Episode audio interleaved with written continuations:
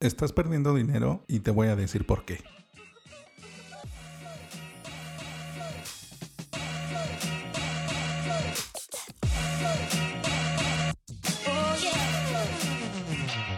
Hola, ¿qué tal? Bienvenidos a Ventaja Podcast, el podcast en donde hablamos de principios, estrategias y tácticas para los negocios tradicionales, online y startups. Hoy vamos a hablar de los tres tipos de ofertas. Si tienes alguna duda o comentario, entra a ventaja.com.mx diagonal contacto y házmelo llegar por medio del formulario.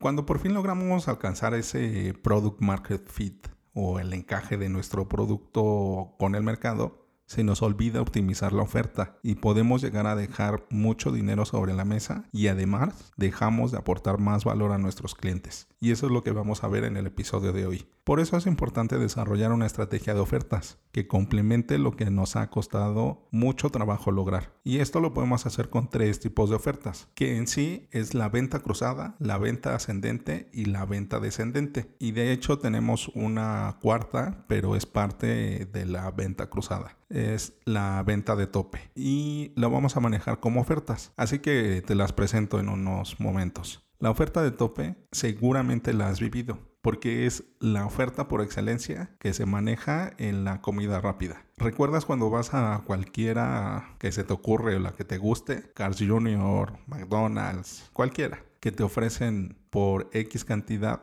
quieres el refresco y papas medianas, por ejemplo, esa es una oferta a tope. Es una oferta que acompaña al paquete o al producto o al servicio principal. Es algo que incrementa el valor para el negocio. Que por cierto, aquí lo que se busca es darte una oferta muy atractiva para poder obtener una mayor ganancia en una sola transacción. Es decir, que no van a necesitar que asistas otra vez para obtener más ganancia con dos transacciones. Lo puedes lograr con una sola. Ahorita más adelante eh, vamos a trabajar algunos ejemplos para que quede más claro. La siguiente es la oferta cruzada y seguramente también te debes de dar cuenta cuando te hacen esta venta cruzada. Y el ejemplo más claro es cuando cargamos gasolina. Bueno, en México hay un despachador y en varios otros países, pero hay alguien que te despacha la gasolina. Este te ofrece un aditivo o te ofrece unas gomas para los limpiaparabrisas. Esa es una venta cruzada, es una oferta cruzada. Complementa la oferta central de su negocio, que es la gasolina en este ejemplo. Esta oferta cruzada es bastante interesante porque lo que se está buscando es complementar el producto central o el producto que estás manejando o el servicio que estás manejando. Por ejemplo, en agencias de diseño se hace una venta cruzada por medio de piden una identidad corporativa. Entonces, la venta cruzada ahí sería un sitio web porque no es parte de la oferta principal. Lo que ahí se está generando o lo que se están contratando es un diseño, un diseño gráfico. Y si bien el diseño web es una parte de la oferta de servicios, se hace una venta cruzada o se cruza la oferta para que sea un mayor valor aportado. Y ahora vienen otras dos que casi no usamos, pero son bastante interesantes. La oferta ascendente. Y esta oferta ascendente son los paquetes o también puede ser algo de trastienda. En el paquete es, por ejemplo, de la agencia de diseño, puede ser el paquete de identidad gráfica, más diseño web, más mantenimiento web y más estrategia de redes sociales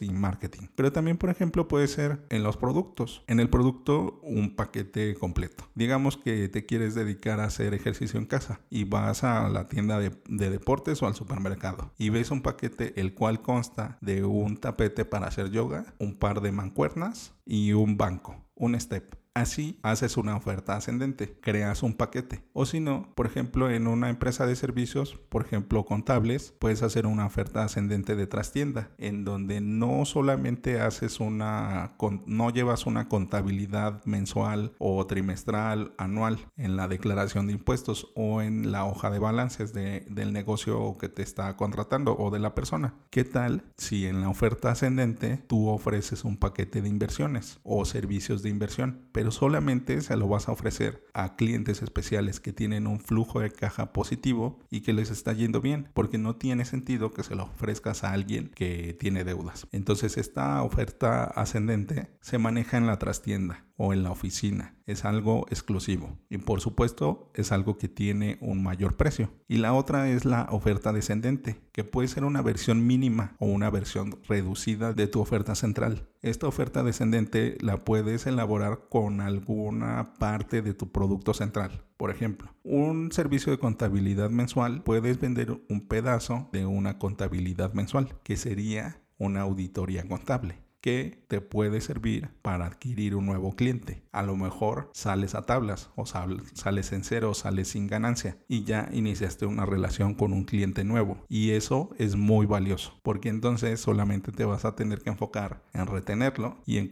y en tratar de conseguir más ventas con ese cliente. Recuerda que es más caro conseguir un cliente nuevo que retenerlo. Y como ves, estas ofertas no son excluyentes. Las puedes elaborar en una misma venta. Si alguien al que le ofreces un producto o tu servicio estrella no está tan convencido de adquirirlo, puedes venderle algo más pequeño. Si ya lo compró, si ya lo adquirió, le puedes ofrecer una oferta ascendente, pero antes le puedes complementar su venta o su compra con una oferta cruzada. Pero en esa venta cruzada tú puedes poner un incremento de los servicios que, les que le estás ofreciendo y en un solo esfuerzo de ventas generas mayor ingreso. Por eso el complementar todas estas ofertas en, un, en cada uno de tus esfuerzos de venta es muy importante. Por eso te mencionaba al principio que estás perdiendo dinero y ya te he dicho por qué. Y a las personas les encanta recibir ofertas. La sensación de novedad, oportunidad y ahorro son una gran droga para nuestro cerebro. En el próximo episodio hablaremos de una táctica nueva, el uso de distintivos. Bueno, ventajosos, esto es todo por hoy. Antes de terminar, sigue la conversación. ¿Qué tipo de oferta usas en tu negocio? ¿Conoces alguna empresa que sepas que usa todos los tipos de ofertas? Recuerda dejar tu comentario en tu plataforma favorita. Al darle like en iBooks y YouTube y dar 5 estrellas en iTunes, ayudas a otros a encontrar el podcast. Y recuerda, rífate como los grandes.